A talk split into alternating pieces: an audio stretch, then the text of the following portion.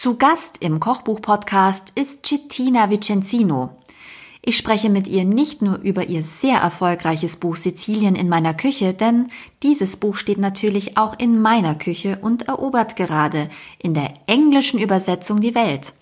Wir sprechen über Pizza in den 80er Jahren, den Unterschied zwischen toskanischer und italienischer Küche.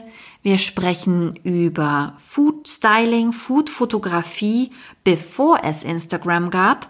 Und am Ende schaffen wir es sogar, den ganz großen Bogen zu spannen. Von der Kunst über Essen und Genuss bis hin zu Corona. Und wie wir das geschafft haben, das musst du wirklich selber hören.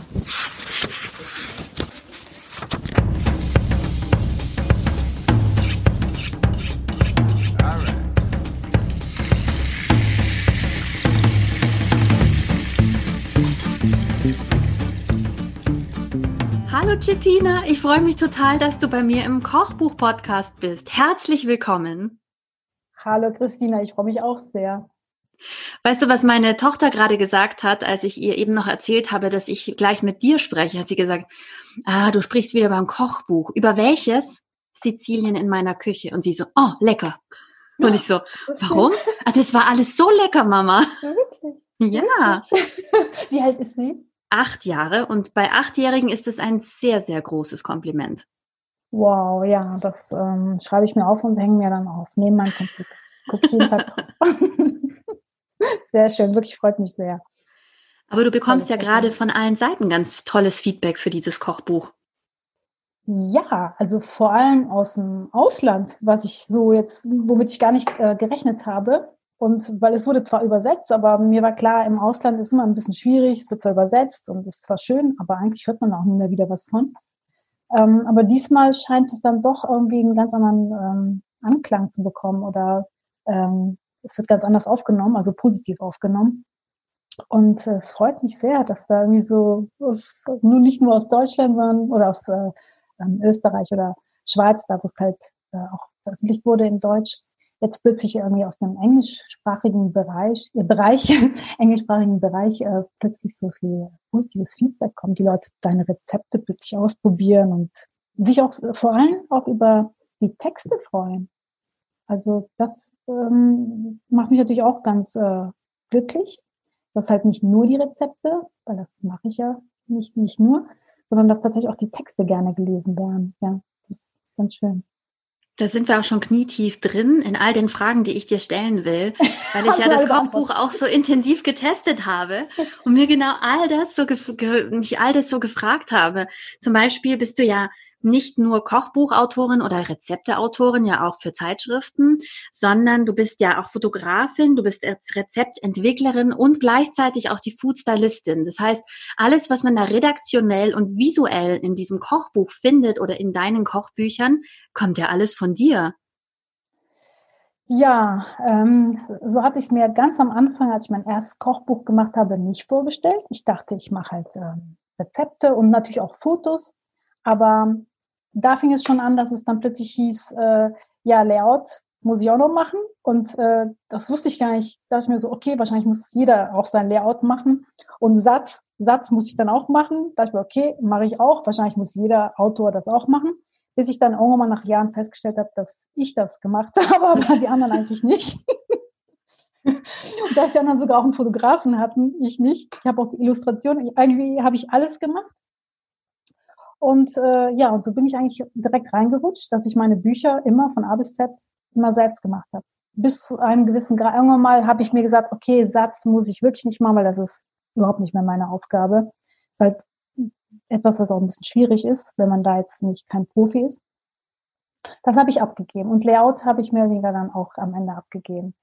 Und jetzt mache ich nur noch Texte, Rezepte, Fotos, Illustrationen. Gut, ich mische natürlich bei der Bildauswahl sehr, äh, bin ich sehr streng, weil das muss auf jeden Fall, ähm, die Bilder müssen ganz klar auch äh, ausgesucht werden, auch die Ausschnitte vor allem, da bin ich ganz, ganz pingelig. Ja, jetzt mache ich ein bisschen weniger. Gut, aber das hat natürlich auch Vorteile. Also ich weiß von Kochbuchautoren, die haben dann äh, Autorinnen oder Autoren an ihrer Seite, die dann die Texte schreiben. ähm, weil die eben hauptsächlich sich auf das Kulinarische konzentrieren können. Aber du kannst natürlich da textlich auch entlang führen. Ich finde ja zum Beispiel gerade den Kontext in Kochbüchern immer ganz wichtig, dass das eingebettet ist in einen, in einen, einen Rahmen, dass ich ein bisschen weiß, was ist das für ein Rezept? Muss ich da noch was wissen oder woher kommt es? Und bei dir sind ja richtig Geschichten auch dabei. Das stimmt. Also ich habe zwar auch ähm, nur Rezepte für zwei weitere Kochbücher gemacht. Ähm, bei dem einen war das halt äh, Olivenölbuch mit Michaela Bogner. Und sie hat wirklich ein unglaublich gutes Buch über Olivenöl geschrieben. Zum Glück musste ich das nicht schreiben, sondern musste nur die Rezepte dazu machen. Das war auch mal ganz schön, einfach nur Rezepte und die Foodfotos zu machen. Bei dem anderen war es mit äh, ein weiteres Sizilien-Kochbuch mit ähm, Andreas Hoppe.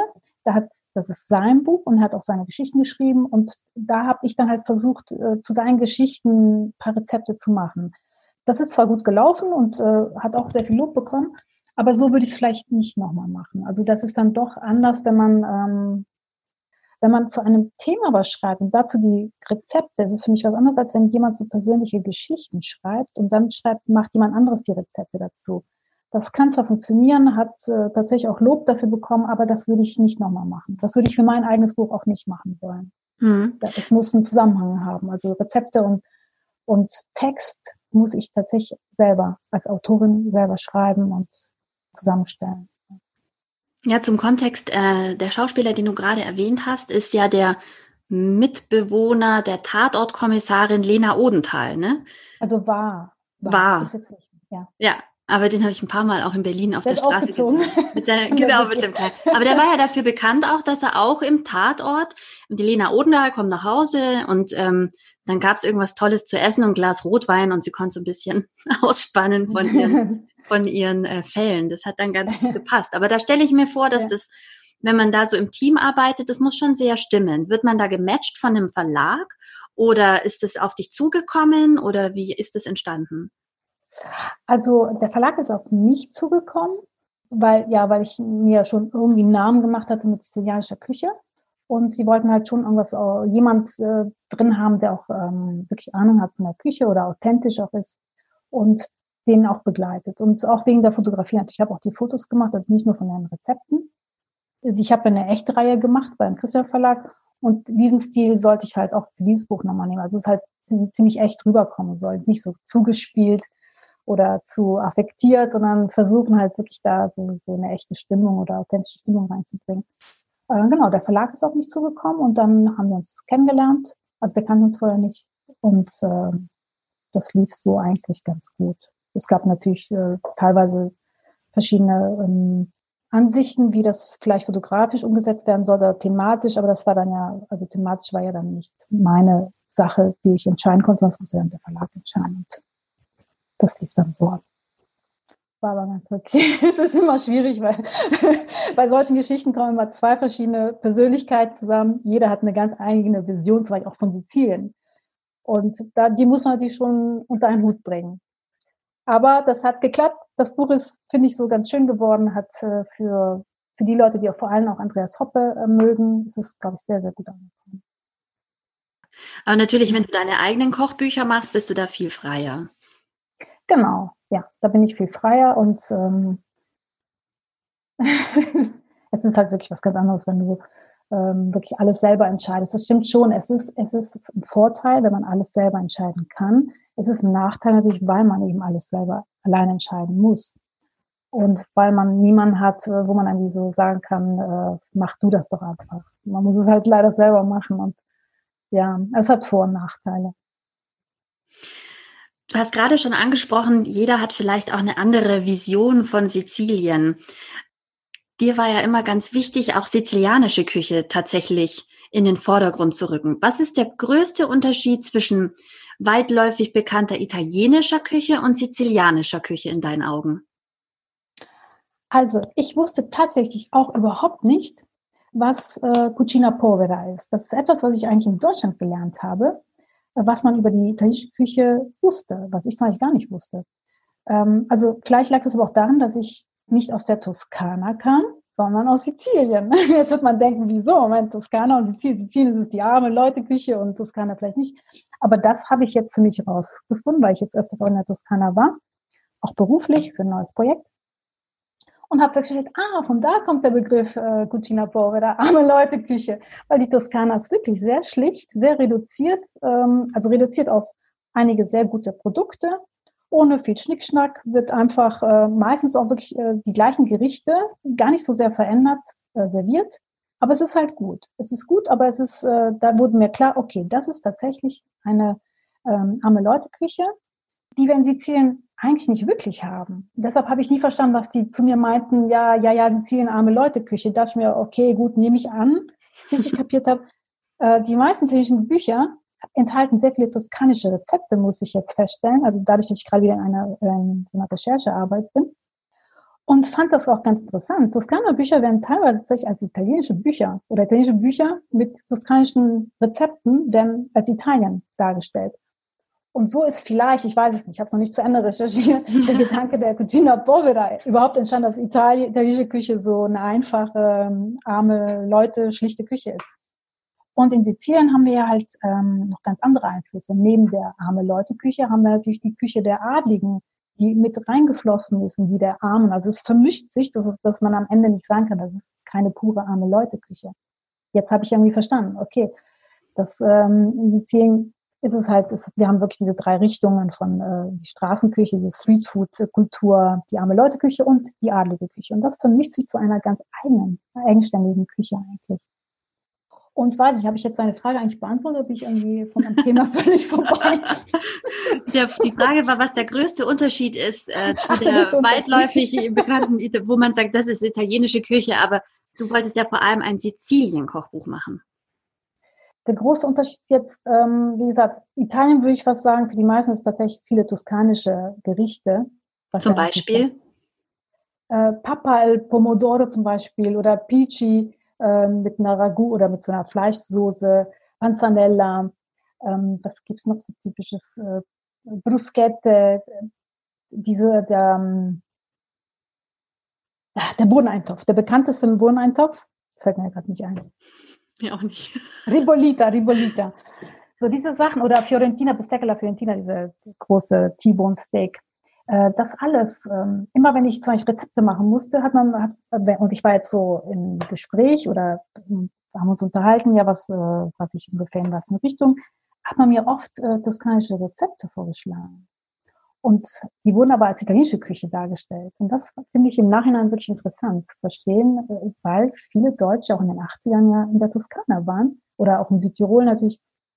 Und dadurch ist das Bild von Italien eigentlich entstanden, angeblich.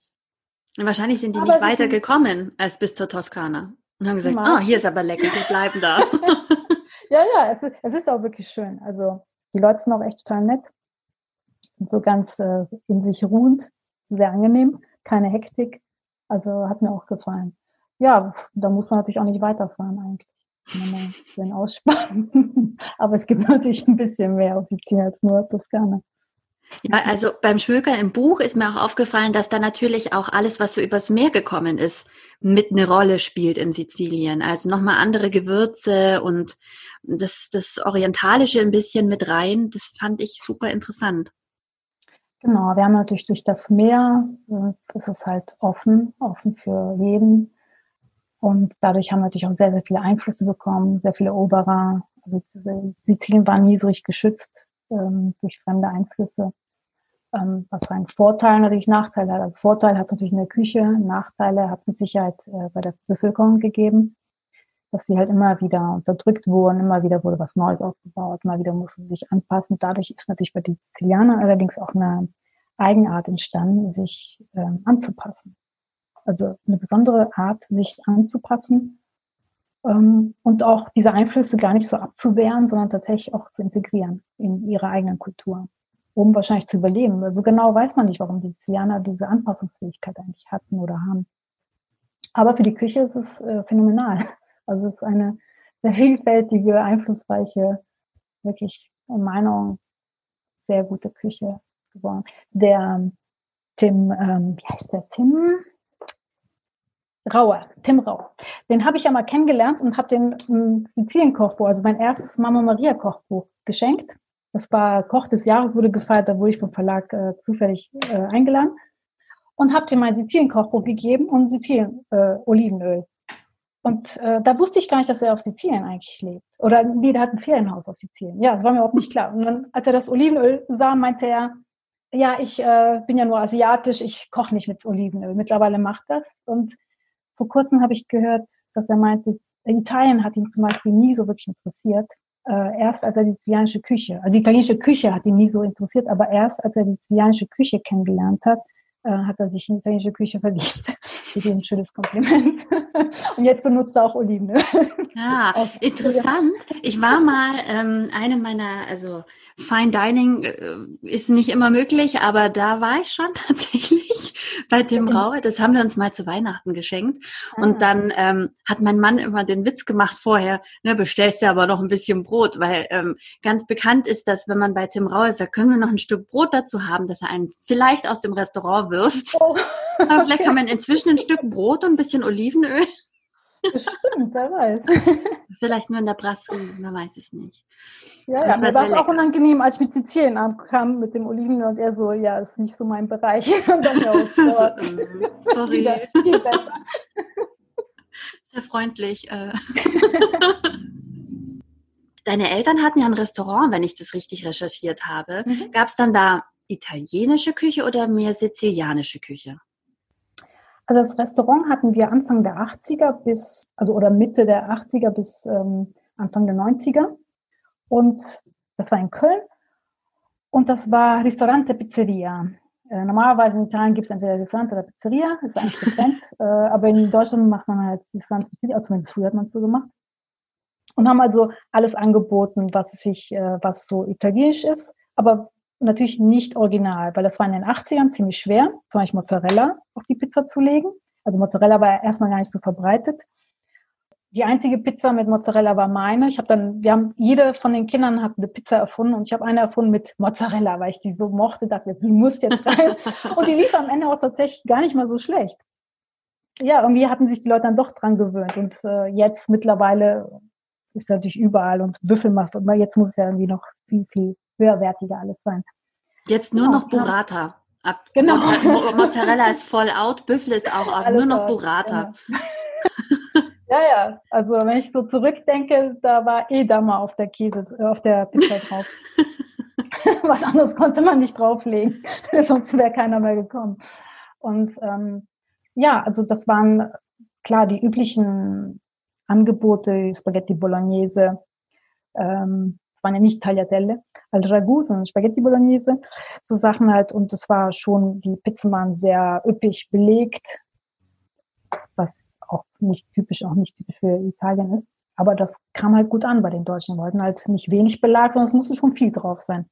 Und Lasagne, äh, aber bestimmte Sachen, die wir aus Sizilien mochten, wie zum Beispiel Auberginengerichte, die gingen gar nicht. Meine Mutter hat es immer wieder versucht, so neue Sachen, vielleicht aus Sizilien. Antipasti ging gar nicht. äh, Auberginenauflauf wollte niemand haben. Aubergine sowieso kannte man noch nicht so richtig. Also es war, es war, es, der, der, der Laden war proppevoll. Also wir hatten unglaublich äh, viele Bestellungen, viele, viel zu mitnehmen. Es war immer gerammelt voll.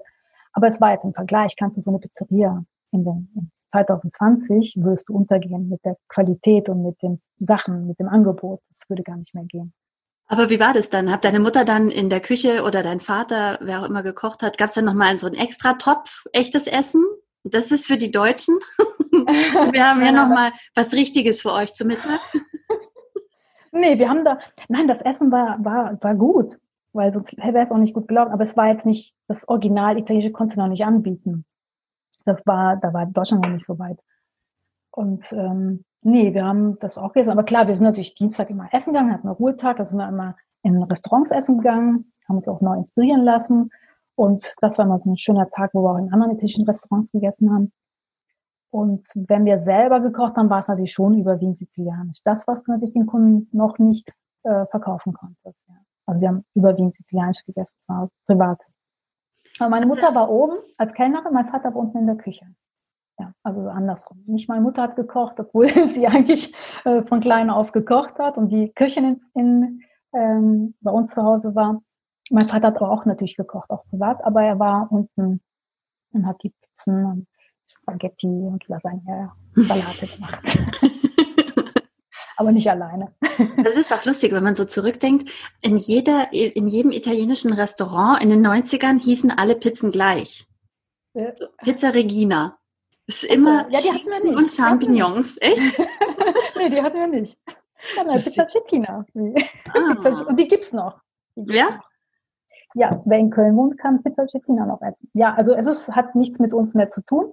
Die Pizzeria wurde natürlich verkauft, aber die haben den Namen und die Karte teilweise übernommen. Und Pizza Cettina ist übrig geblieben.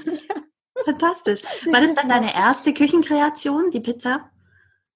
Nee, ich habe ja ähm, tatsächlich sehr früh angefangen, äh, unsere äh, Restaurantküche zu nutzen für Experimente, aber auch wenn ich abends von irgendwelcher Feiern zurückgegangen bin und Heißhunger hatte, bin ich nochmal runter in der Dunkelheit, hatte die ganze Küche für mich allein, habe da erstmal rumgekocht, natürlich viel zu viel wahrscheinlich. Ähm, da habe ich rumexperimentiert. Ich habe mit Südspeisen komischerweise und französischer Küche rumexperimentiert. Der 80er war mehr noch französisch geprägt. So, ähm, Mousse Schokolade und diesen, den habe ich wohl gut hingekriegt. so Sachen habe ich experimentiert. Und äh, die Pizza, die kam dann später eigentlich. Ja. Also die Erfindung dieser Mozzarella-Pizza. Aber ursprünglich wolltest du nichts mit Kulinarik machen. Nee, auch nicht mit Fotografie. Ja, das ist, irgendwie bin ich irgendwo da gelandet, was ich zwar immer gemacht habe. Ich habe zwar gekocht und vor allem gern gegessen ähm, und auch viel fotografiert. Also ich habe analog äh, kästenweise voller Filme und also das war schon eine Sucht in meiner Analogkammer und das war echt teuer zu der Zeit, die Filme entwickeln zu lassen. Aber ich habe nie drüber nachgedacht, das beruflich zu machen. Nie, komischerweise, obwohl ich das eigentlich ähm, wie eine Sucht betrieben hatte, schon früher für mich war, stand immer fest, entweder Mode oder Kunst. Kunst oder Mode, Mode oder Kunst. Oder beides zusammen am besten. Und das habe ich dann auch erstmal so gemacht. Ja. Und dann ist das Essen dann doch, hat sich da reingequetscht mit der Zeit und kam dann wieder zum Vorschein anhand von Essensperformances. Habe immer mehr Essen in meine Kunst ähm, integriert. Und ja, und dann habe ich dann nur noch Essen gemacht. Wie muss man sich das vorstellen? Wie war so eine, wie, wie hat so eine Essensperformance funktioniert bei dir? Wir hatten zum Beispiel, das war in Hamburg, da habe ich noch in Hamburg studiert. Ähm, und dann hat uns eine Galerie, also wir waren in einer, von einer Klasse, von einem Professor, der uns eher in freie Kunst unterrichtet hat. Also obwohl ich Mode studiert habe, war es in Hamburg in der Fachhochschule halt sehr frei, dass wir auch Illustration und Kunst freies äh, Zeichnen, also das alles konnte man auch machen. Das war für mich echt sehr schön weil ich dann nicht nur noch Mode machen muss und am Ende auch tatsächlich gar mehr Mode gemacht habe. und genau diese Klasse äh, von Joram Merose, das war echt ein ganz toller Professor, ähm, der hat ein Angebot bekommen von der Galerie, dass jeder Student sich einen Platz, einen Tisch in einer Galerie nehmen kann und daraus was machen kann. Und das war eine eintägige Performance in einer Galerie. Und da war für mich schon klar, um Kunst zu verstehen, muss man das verinnerlichen. Verinnerlichen kann man es, indem man indem man es isst. Und so habe ich halt einfach nur einen Tisch äh, gehabt. Also meinen Tisch habe ich halt mit Essen dekoriert und die Leute konnten sich zu mir setzen und mit mir einfach essen. Also es war live mit mir in dem Moment essen. Das war für mich meine Art der Kunst. Kunst verinnerlichen. Jetzt hier. Ja. In den Mund nehmen, mit nach Hause nehmen. Und auch wow. die Kommunikation zwischen Künstler und äh, den Betrachtenden, dass man nicht einfach nur da so steht und irgendwas betrachtet, sondern in dem Moment dieses Essen zusammen ist die eigentliche Kunst, die entsteht. So habe ich das dann ähm, gesehen. Und so fing das dann auch an, mit Essen als ähm, eine Art Kunst zu verstehen, was das eigentlich ist. Also Kunst ist mal etwas, was zwischen zwei Dingen passiert in meinen Augen. Oder zwei Dinge, in dem Sinne waren es natürlich äh, zwei Menschen, also Künstler und Betrachter. Und das dazwischen, das Essen war die Kunst.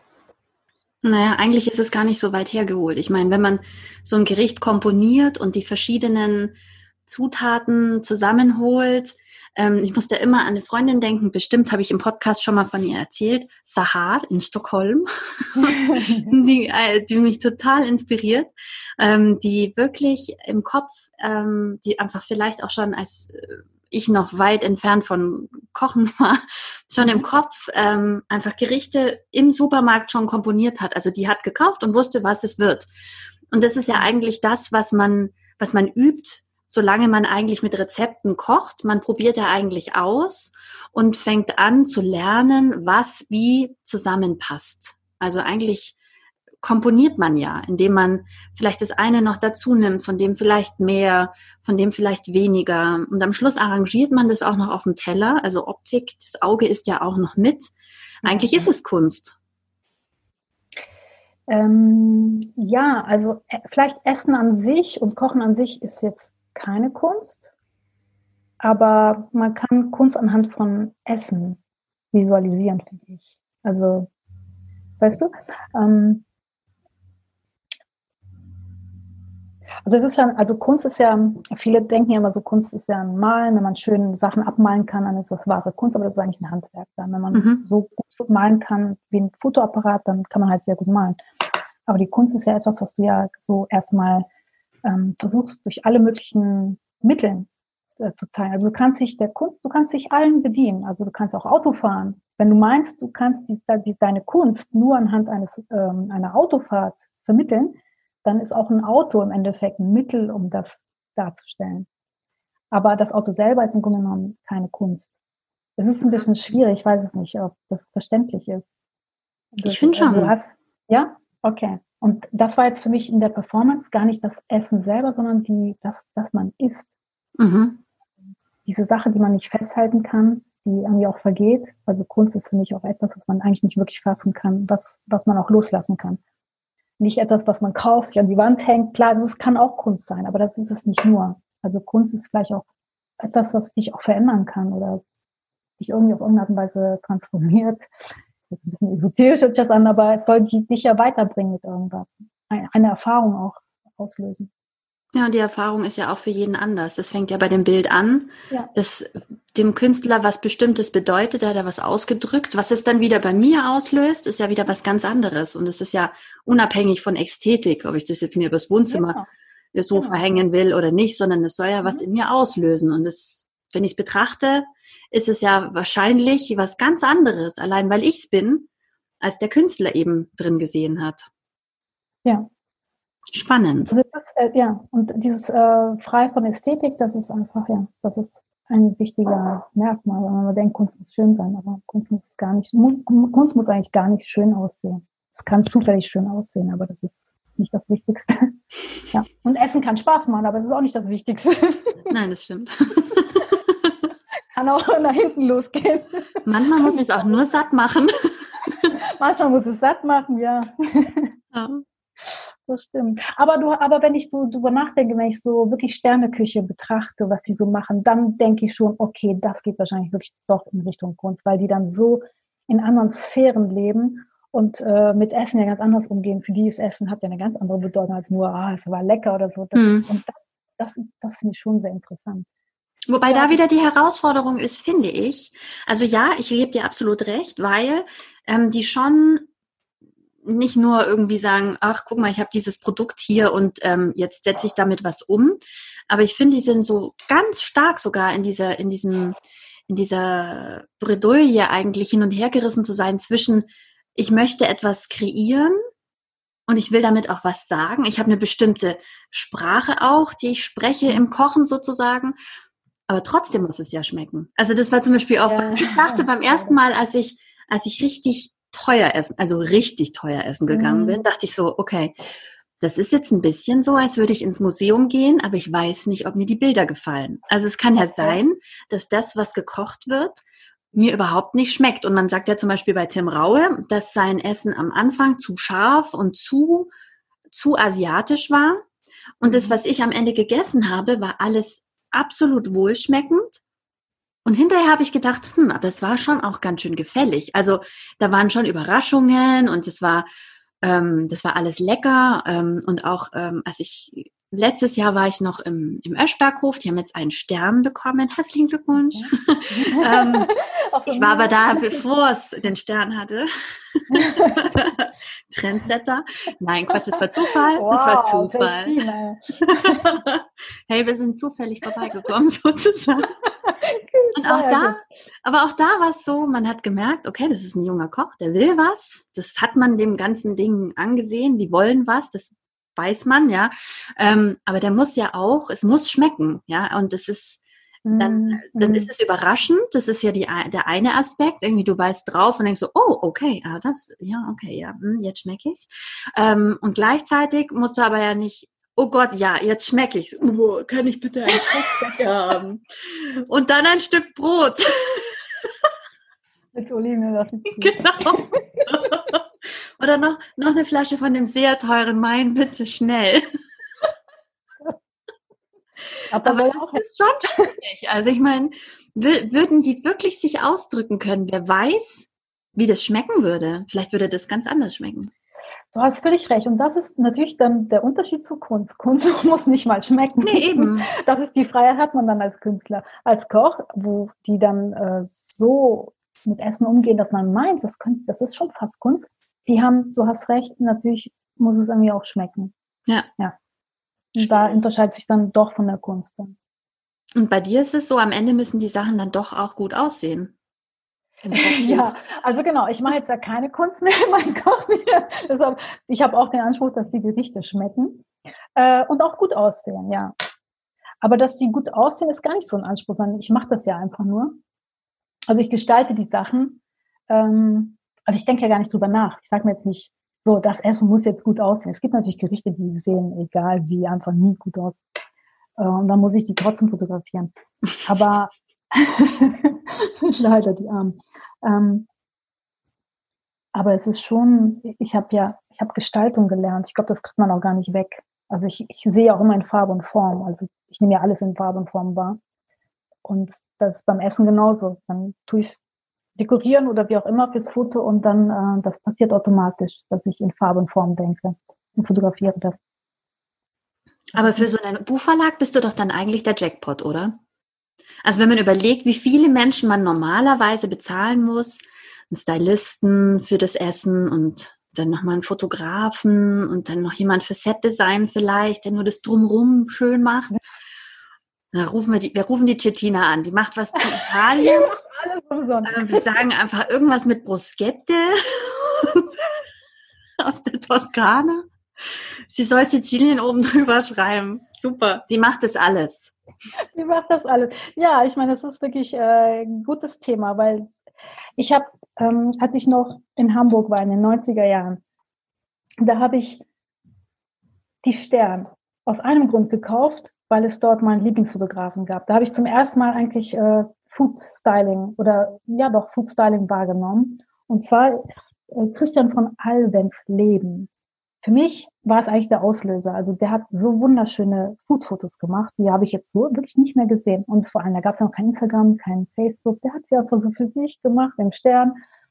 Und dachte, so, ich habe die wirklich rausgerissen und gesammelt. Normalerweise sammle ich sowas gar nicht, aber die fand ich einfach unglaublich schön. Und weil der nämlich auch überwiegend mit Farbe und Form gearbeitet hat, gar nicht so, so gefällig. War einfach wie so Gemälde für mich.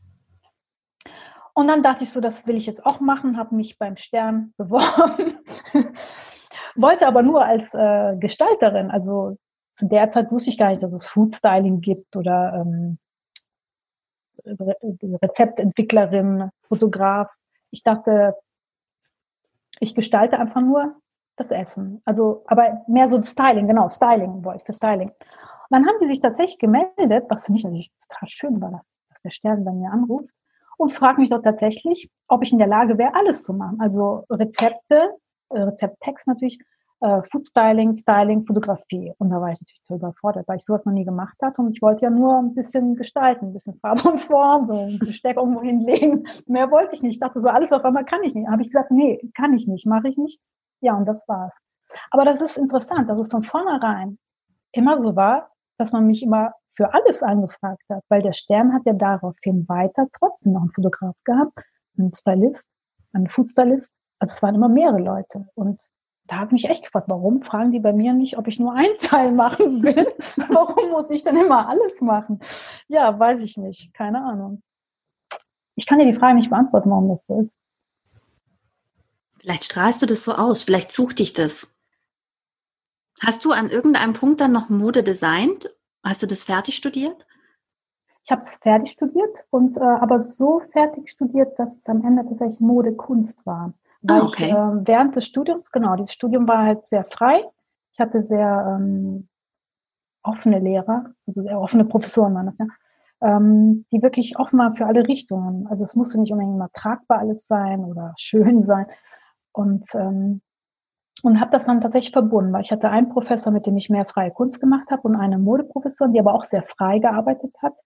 Und die zwei haben sich auch gut verstanden, zu meinem Glück. Und mit denen habe ich dann meine Prüfung auch gemacht und es war dann im Endeffekt eine ähm, Fashion Art, Konzeptkunst, mit Fotografie zwar auch und mit Essen auch. Also da habe ich wirklich schon alle, genau, da habe ich auch schon alles reingequetscht in dieses Diplomarbeit. Da waren äh, Texte, Gedichte, Fotografien, Essensperformance, Mode, da war wirklich tatsächlich alles drin. Was war dein Titel? Das war Hochzeit, das dritte vom Ganzen. Das ist aber sehr symbolisch, weil es hat jetzt nichts mit der Hochzeit, wie man sich das vorstellt, sondern es hat schon mit diesen polarisierenden Welten mit Schwarz-Weiß zu tun und mit einer dritten Welt, die die zwei auflöst, aber ohne die zwei gar nicht existieren kann. Also auch wieder dieses, das zwischen zwei äh, Extremen im Endeffekt das Leben stattfindet. Das, was ich auch in meinem Buch Sizilien, in meiner Küche ganz am Anfang geschrieben habe. Da ist dieses äh, mit den Schwarz-Weiß und dazwischen die, Welt der bunten Farben. Mhm. Das war ungefähr eigentlich mein, meine Diplomarbeit auch. Ja.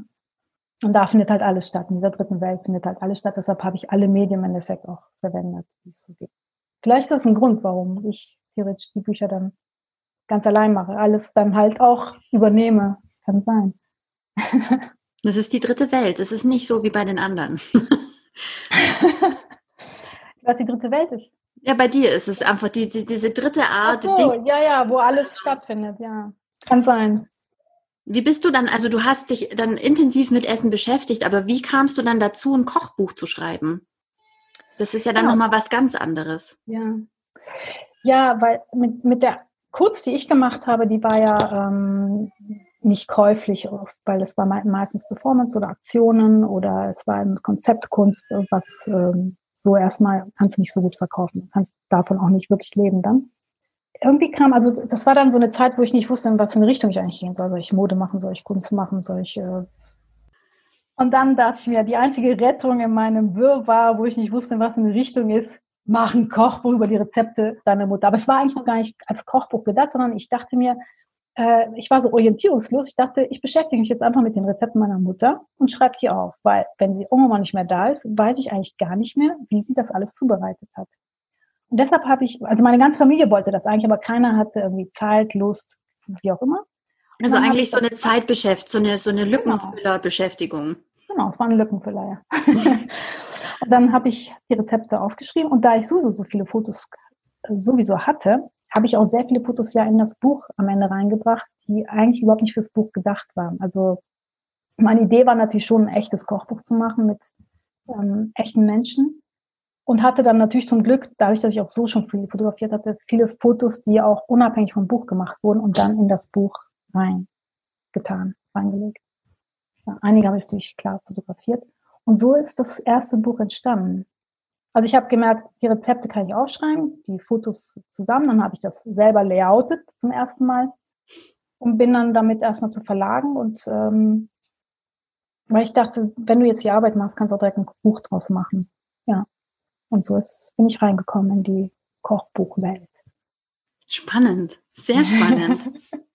und auf einmal war die Kunst vergessen und du hast gedacht, das kann ich gut, das mache ich jetzt noch ein bisschen länger? Bei der, bei der Kunst war ich an einem Punkt angelangt, wo ich gemerkt habe, mein Begriff von Kunst ist sehr unsichtbar. Das ist so unsichtbar, dass man es eigentlich, dass man es in, in jeder Art äh, betreiben kann. Also egal, was ich mache, es kommt nur darauf an, wie du es äh, betrachtest, kann es Kunst sein. Und äh, dieses Kochbuch war tatsächlich am Anfang so konzipiert, dass da auch Kunst von mir mit drin war. Ich bin nur froh, dass es auf diese Art und Weise nicht niemals veröffentlicht wurde. Das war eigentlich eine Katastrophe. Warum? Ich, das war total wirr.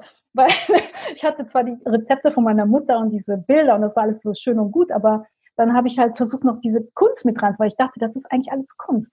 Aber das passte eigentlich nicht wirklich zusammen. Also, weil ich hatte Glück, dass ich beim Christian Verlag auf Frau Schwabbauer getroffen bin, die jetzt leider nicht mehr da ist. Die dann auch meinte, so alles weg da mit der ganzen Kunst raus. das dachte ich, oh nein, das so, weil ich dachte, das muss doch rein.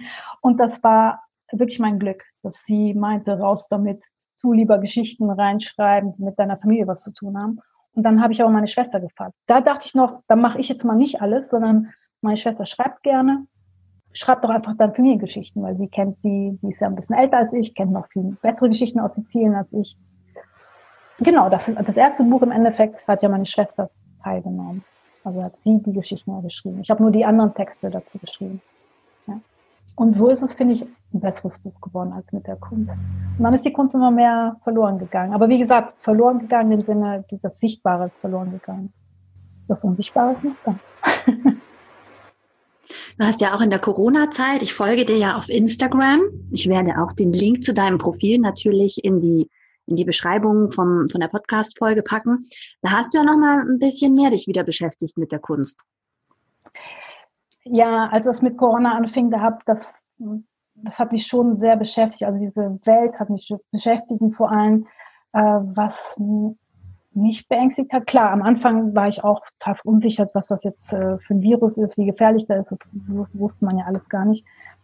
Und was danach für mich noch schwieriger wurde, war, dass die Welt sich auf einmal tatsächlich so in Schwarz und Weiß getrennt hat. Das, äh, das war auf einmal nur noch extrem. Entweder, entweder für oder gegen, entweder musst du so denken oder nicht. Und es gab gar nichts mehr dazwischen, keine Graustufen mehr oder Graustufen sage ich ungern, keine bunten Farben, nichts. Es gab nur noch entweder oder.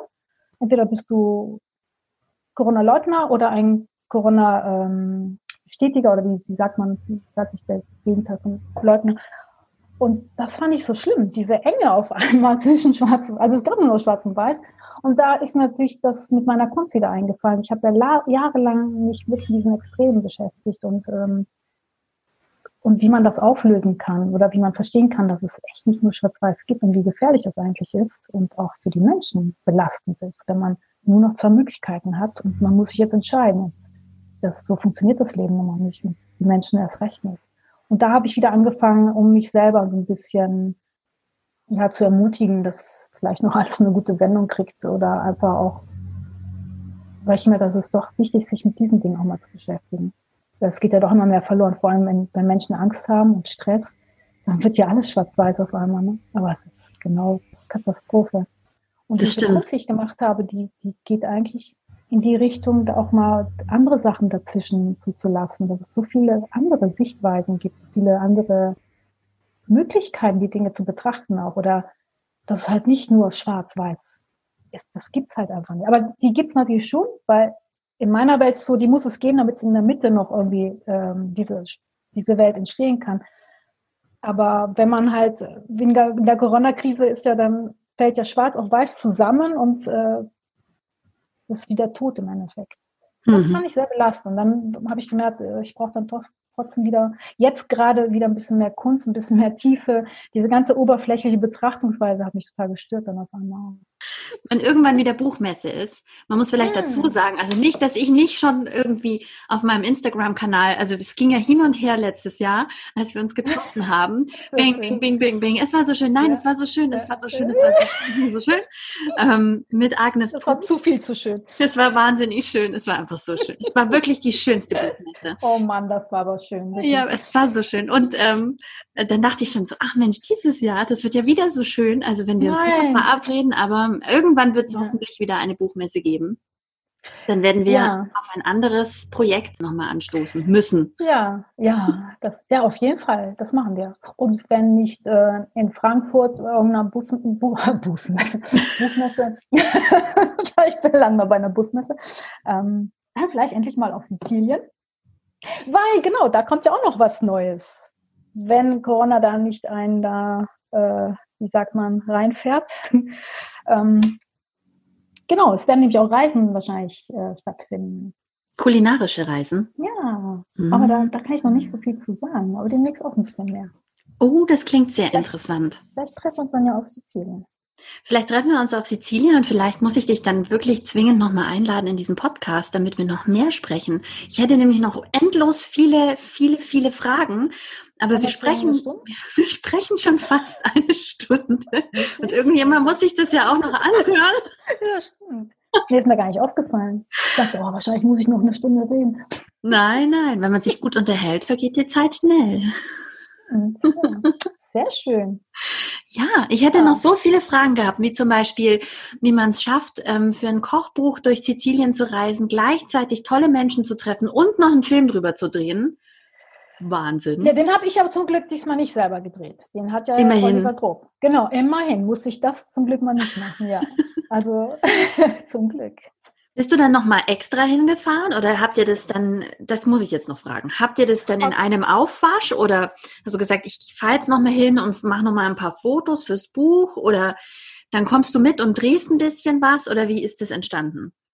Das war äh, tatsächlich nachträglich. Ich habe mein Buch alleine gemacht und dann ein Jahr, nee, ein halbes Jahr später, also Moment, ein halbes Jahr später, als das Buch, nee, Moment, Christine, jetzt komme ich total durcheinander.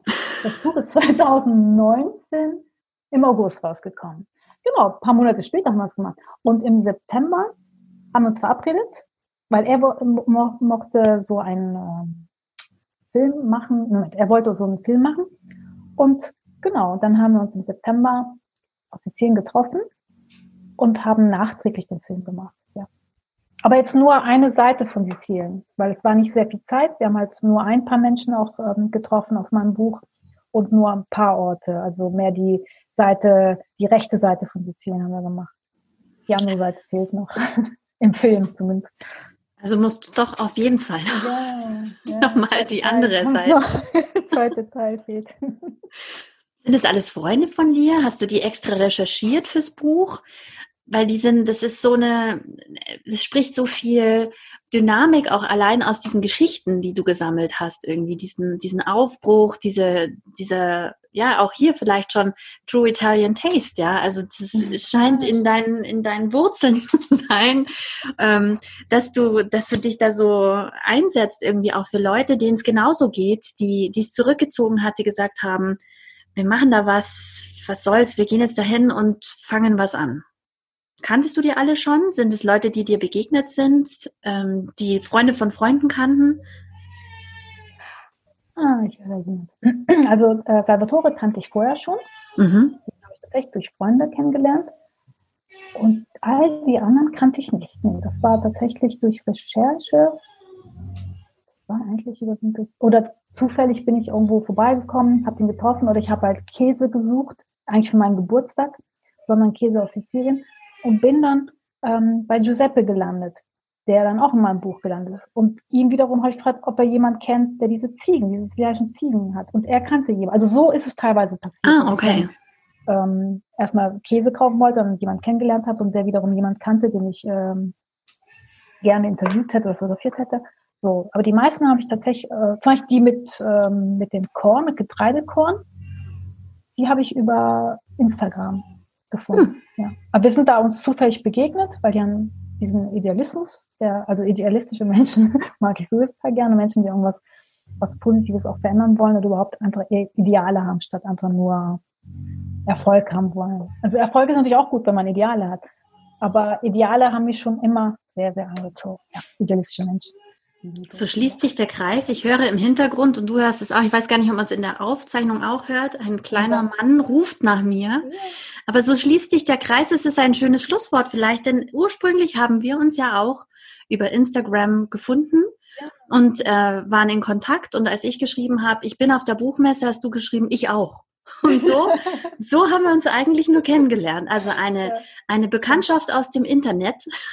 Manchmal läuft super, ne? Genau. Ja, ich bin echt froh, dich kennengelernt zu haben. Ich bin froh, dass ich das überhaupt geschrieben habe. Normalerweise ja. halte ich mich ein bisschen zurück bei sowas. Ja, ich habe mich auch total gefreut. Und dann hat Agnes gesagt, die kenne ich auch aus dem Internet. Komm, ich komme mit.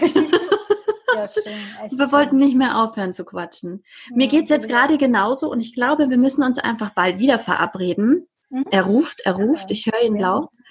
Mach ihm was zu essen auf den Sizilien. Was Leckeres. Ein bisschen Pasta vielleicht oder so. oder ein paar Auberginen. Ich hoffe auf ihn, dass er ein Auberginenliebhaber wird. Ansonsten sind die nämlich hier in der Familie auch eher spärlich gesät. Ah, okay. Cettina, ich danke dir sehr für dieses Gespräch. Es war so kurzweilig. Ich hoffe, allen, die zuhören, geht's genauso. Ich wünsche dir wahnsinnig viel Erfolg für deine Projekte, die du jetzt gerade anfängst und ähm, für alles, was da kommt. Und ich bin mir sicher, wir hören oder vielleicht sehen uns sogar bald wieder. Sehr gerne. Ja, auch einen schönen Tag, Christina, und bis bald.